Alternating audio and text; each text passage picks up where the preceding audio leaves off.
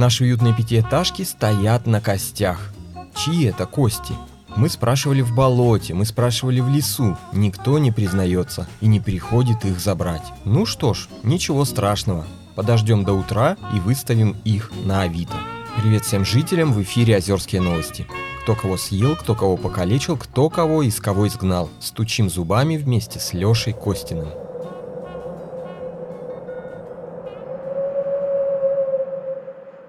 Старшеклассник Саша пригласил одноклассницу в Кургер Бинг. Своих денег у него не было, поэтому он полез в мамину сумку. Но там денег тоже не нашлось. Тогда Саша полез в папину заначку в шкафу в родительской спальне. Но заначки на месте в этот день не было. «Да где же вы их прячете, эти чертовы деньги?» Разозлился Саша на родителей и стал искать наличные еще более усердно. Распорол подушки? Пусто. Распорол сидушки стульев? Ничего. Выпотрошил весь книжный шкаф. Пусто. Высыпал на ковер урну с дедом. Одна грязь. Начал ходить по квартире и простукивать стены. Глухо, глухо. Добрался до ковра на стене, отогнул его, стукнул и что-то нашел.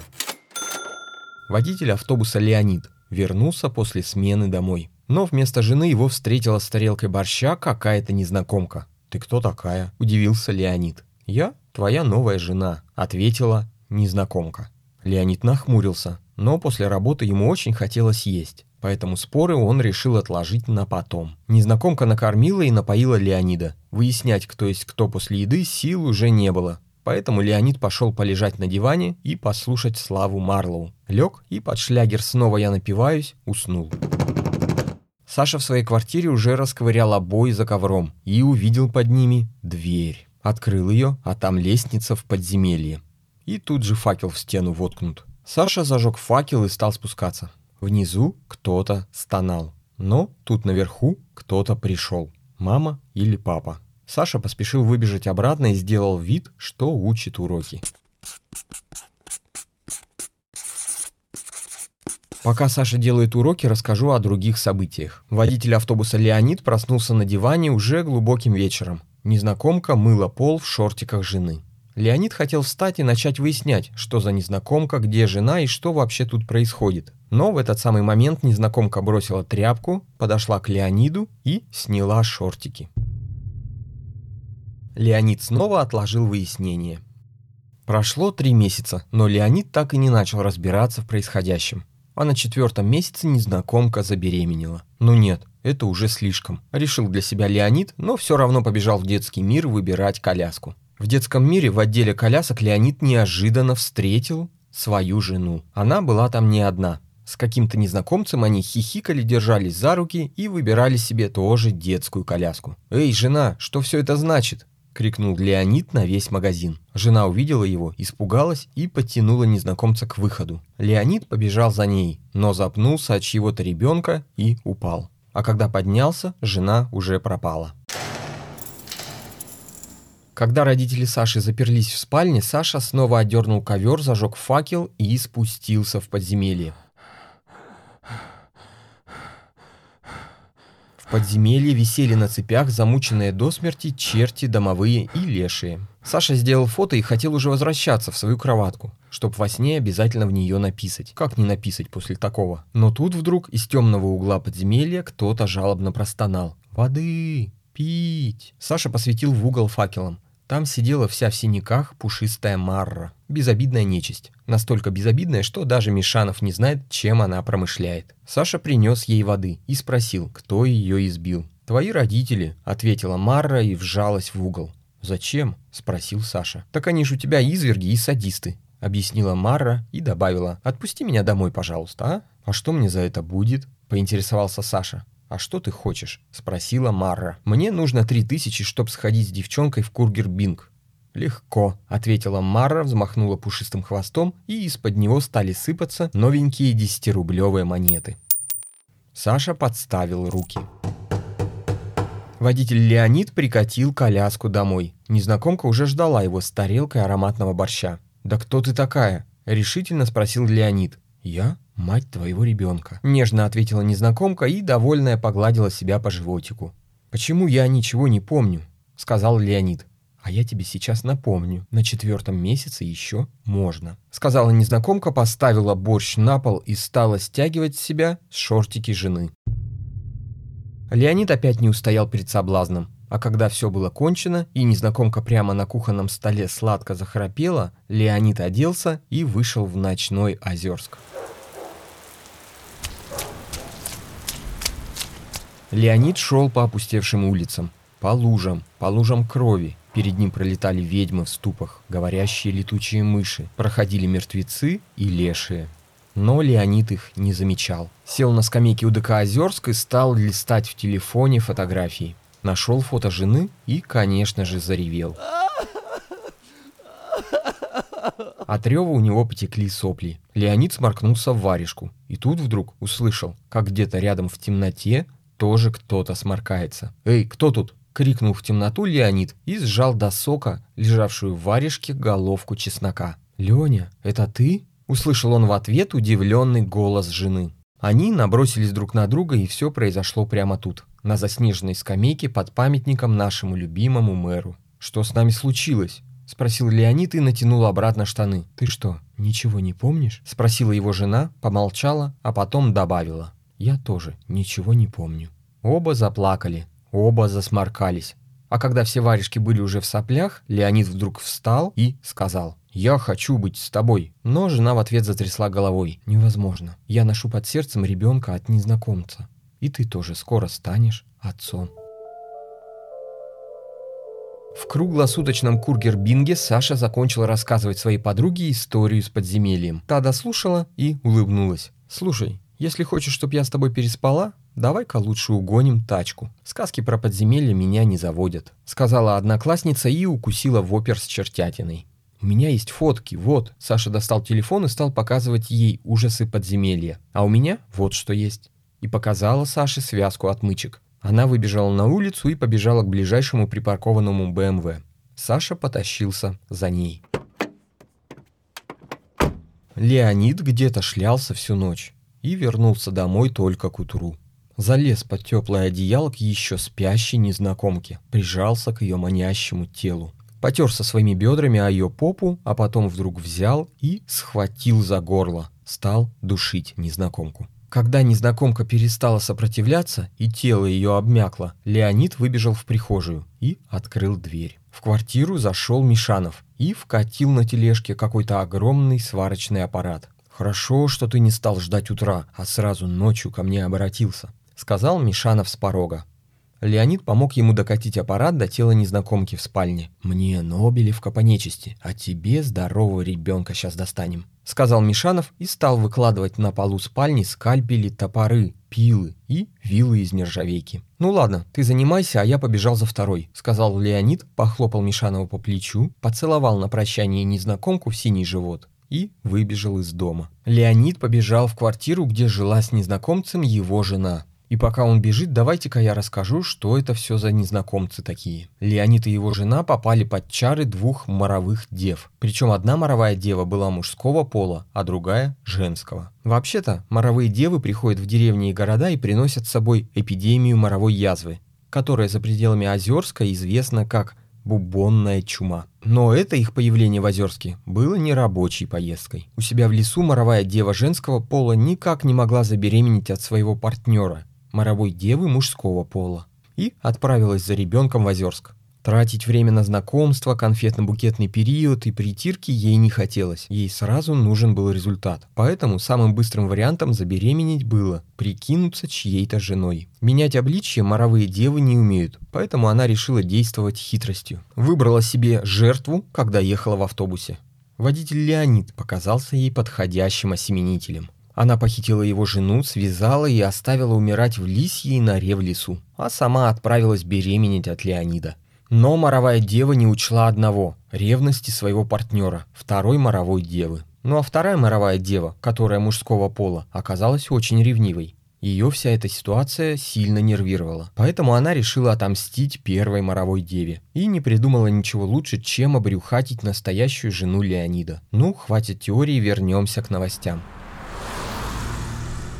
Мне сообщают, что на пересечении Нежинской и Давыдковской улиц БМВ врезалась в автобусную остановку. Управлявшая автомобилем девушка и ее пассажир скрылись с места преступления. Оставленный ими мешочек с монетами передан сотрудникам ССН на экспертизу.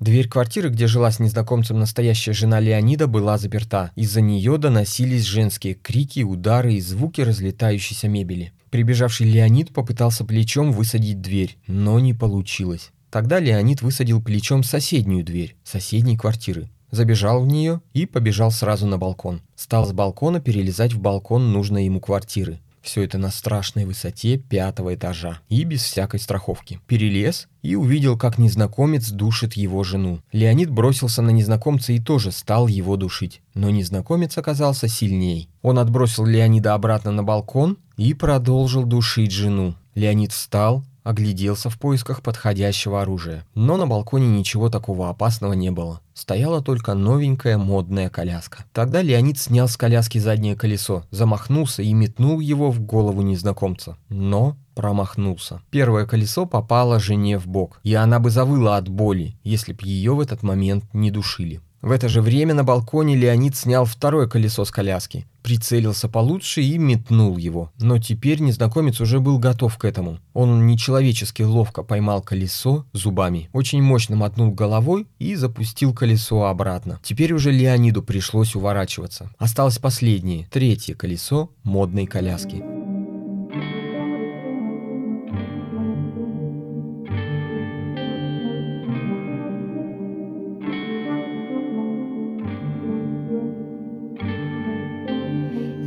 Страшна жара, не страшны морозы. Мы теперь не вместе, и я принимаю розы. Я совсем не та, ты давно совсем не тот. Первый снег растаял, но в душе оставил лед. Не страшна жара, не страшны морозы. Мы теперь не вместе, и я принимаю розы. Я совсем не та, ты давно совсем не тот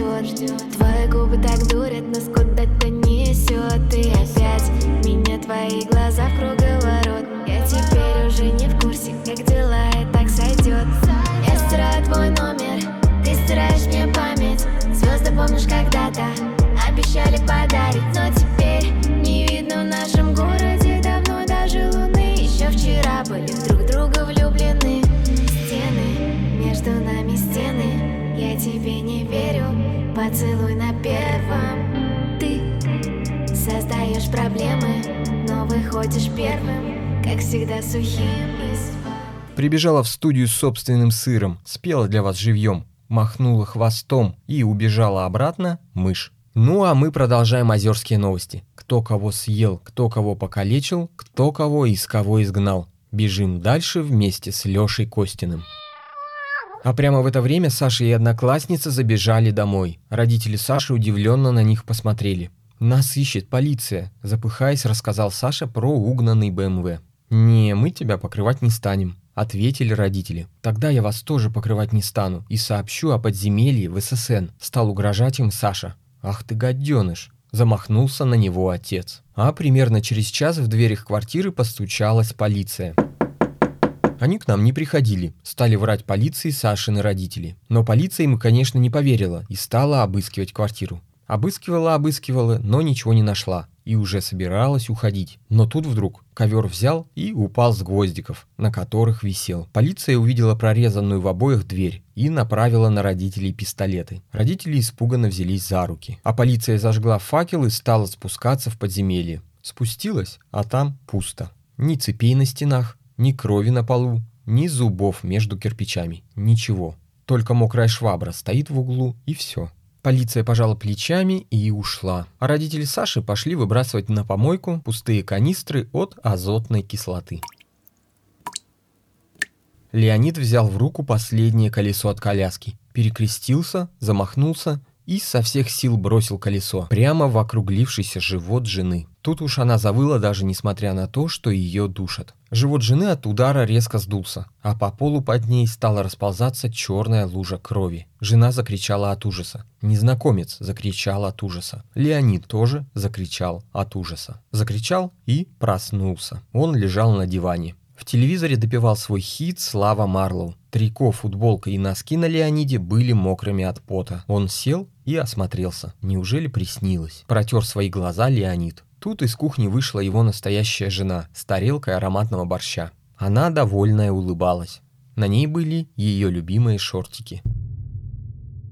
Леонид облегченно вытер испарину со лба и поцеловал жену. Украдкой потрогал ее животик. Никаких признаков недавней беременности. Улыбнулся ей и крепко поцеловал в губы. Уф, это все просто страшный дурацкий сон. Слава богу. Леонид выдохнул и хотел сесть хлебать деревянной ложкой борщ. Но тут вдруг в дверь позвонили. Леонид пошел открывать. Открыл. На пороге стоял растерянный Мишанов. «Чего тебе?» – удивился Леонид. Приснилась какая-то хрень, а проснулся, на спине какая-то болячка вскочила. Можешь посмотреть, я не дотягиваюсь. Объяснил Мишанов свое появление и повернулся к Леониду спиной. Вся спина Мишанова была усеяна гноящимися язвами, точь-в-точь точь такими же, какие бывают при бубонной чуме. а закричал Мишанов. а закричал Леонид. И снова проснулся. Опять на диване. Опять под песню Марлоу. Из кухни с тарелкой борща вышла мама Леонида. Строгая дама 60 лет. «Сынок, все в порядке?» – поинтересовалась она. «Да, мам, просто кошмар приснился. Будто у меня есть жена. Прикинь, у меня и жена. Приснится же такой бред». Леонид расхохотался, а мама строго посмотрела на него в ответ. «Да уж, не надо нам тут никаких жен, верно?» Мама заботливо поправила одеяльце на любимом сынуле и стала с ложечки кормить его борщом. Вдруг на кухне послышалась какая-то возня. Леонид стал прислушиваться. Но мама просто сделала телевизор погромче. Слава Марлоу запел громко на всю квартиру. Чтоб никто уже точно не услышал, как на кухне пытаются освободиться, прикованные к батарее и с кляпами во ртах, жена, незнакомка, незнакомец, Мишанов и двое новорожденных малышат – мальчик и девочка.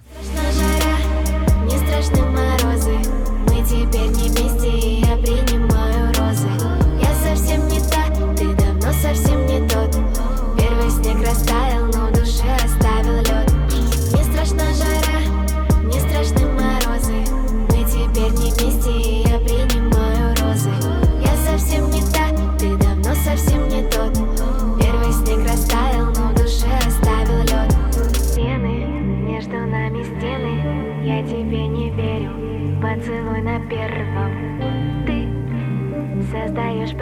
проблемы, но выходишь первым, как всегда сухим из воды.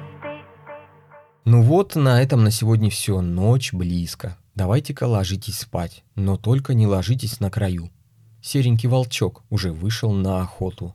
С вами был Лёша Костин и еженедельные озерские новости. Услышимся скоро. Даст Бог со всеми. Весной у нас произойдут вот какие изменения. Скоро во вселенной Озерска выходит еще один подкаст, а потом еще один. И чтобы успевать все это слушать, вам понадобится целая гора свободного времени. Где его взять? И так ничего не успеваю. Начнете возмущаться вы. Не переживай, мы уже все придумали за тебя. Отвечу я. Короче, вот что мы сделаем. Наши экспресс-выпуски «Чудища» с туристическими заметками станут частью платного контента на нашем канале в Apple Podcast и на Патреоне. На остальных платформах экспресс-выпусков больше не будет.